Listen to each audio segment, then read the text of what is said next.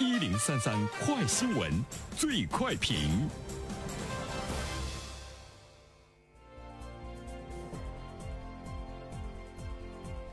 焦点事件快速点评：日前，云南昭通市的毛志高一家五口来到一家耐克专营店为三个孩子购买新衣服的时候，疑似因为穿着简陋遭到歧视。小儿子好不容易挑好的衣服也被店员抢走，放回原位。妻子无法接受孩子受到委屈，跑去找店员理论，双方因此发生了拉扯冲突。耐克店道歉回应表示，涉事员工已经被辞退。对此，我们来听听本台评论员袁生的观点。你好，丹平。呃，其实这件事情呢，已经发生了很长的时间了哈，应该呢是在八月十几号吧。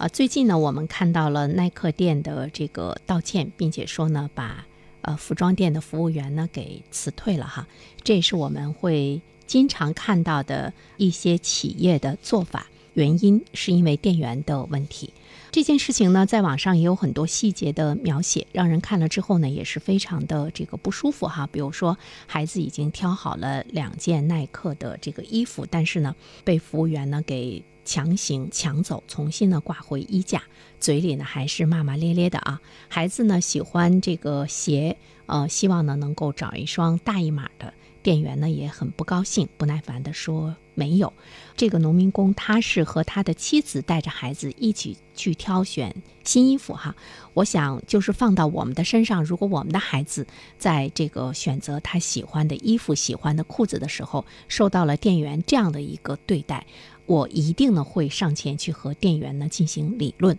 孩子的妈妈就上前和店员理论的过程中，双方还发生了肢体的接触哈，场面呢一时呢难以控制。后来呢警察来到了现场，对动手的事情呢可以说互不追究啊，警察的调解。但是呢，呃，这位农民工毛志高始终觉得耐克店里的服务员态度恶劣，应该给孩子道歉，所以呢他给耐克公司打了电话。但是过了六天，一直呢没有收到回复。这件事情在网上呢是引起了特别大的关注，也有了呃非常强烈的反响。那我们现在看到呢，耐克公司才呢开始呢表示道歉，说呢给这个服务员呢已经辞退了哈。呃，相对比来说比较详细的把。这个过程说了一遍，就是我们可以感受到这位农民工一家在呢这个耐克店里去买东西受到的这种歧视，我们也能够感受到呢现场的这种歧视的这个氛围哈。其实我想说的是，他不是耐克一家店存在的问题，也不是呢耐克的呃这家云南店呢存在的问题，它可能是我们的这个商业。普遍存在的一个问题，不单单呢是对农民工，呃，对呢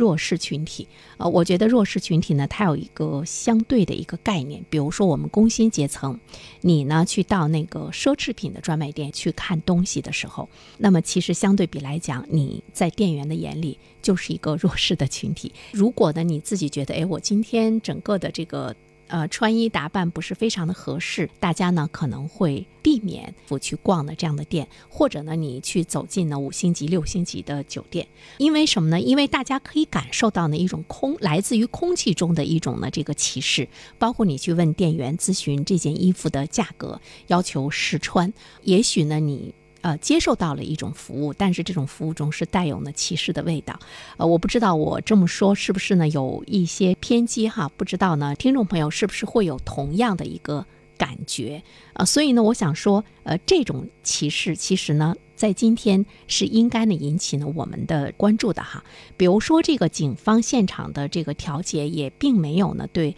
店员做出一些呃什么样的这个惩罚，因为店员没有违法。他只是态度不太好而已，他没有违法，所以说警方只能现场的调解。从这个农民工的角度上来讲，他要获得呃耐克公司的道歉，他还是要去主动争取的一个道歉。道歉呢，还是姗姗来迟。特别想和大家来探讨的就是一个弱势群体的一个歧视文化的问题。呃，我们都知道弱势群体它是政治经济学中的一个新的名词。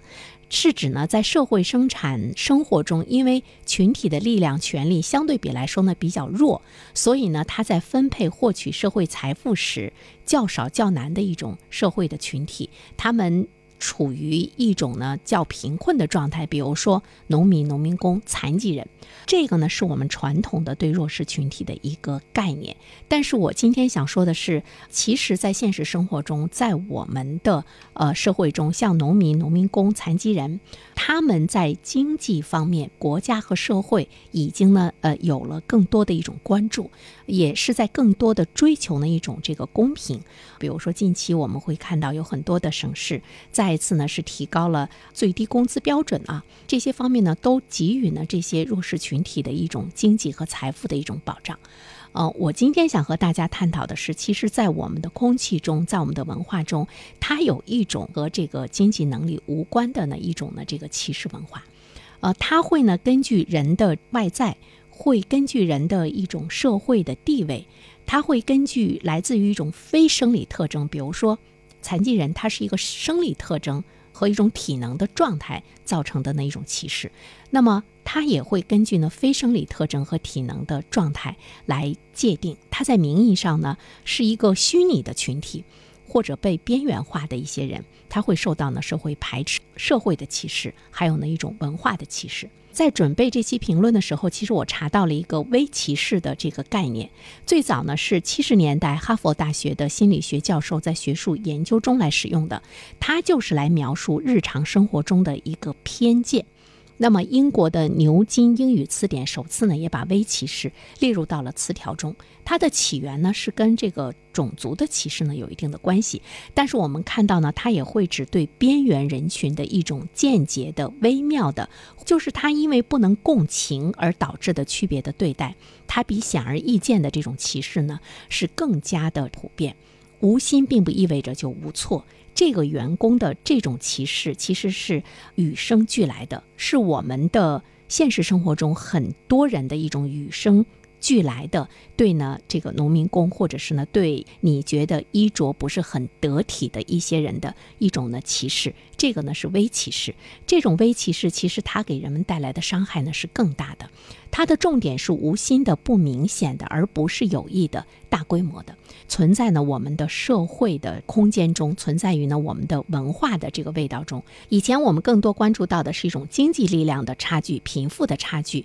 富人对穷人的一种的这个歧视。其实今天呢，我们要看到的呢是社会普遍的呃对呢这个人群的呢一种这个呃歧视。比如说他们在体力。在外貌特征、在穿着、在智力、在机会等等方面，处于呢这种不利的影响。作为一个现代的国家，它的法律的制度和公共政策的制定，必须从人文关怀的角度出发，要尽可能的去避免人为的制造呢一种弱势的群体，就是我们要去善待弱势的群体，忽视呢弱势的群体。说明了社会经济，呃，没有达到一种坚固的这样一个程度。在文化上，我们怎么样来接受呢？每一个个体的不同，但是我们要始终的认为，每一个人，无论呢他是什么样的人，哪怕他是一个乞丐，那么他呢也有着权利，他呢也有着这个呢是他必然的一种文明的标志。那么在这一方面，我们怎么样形成一种无歧视的一种社会的文化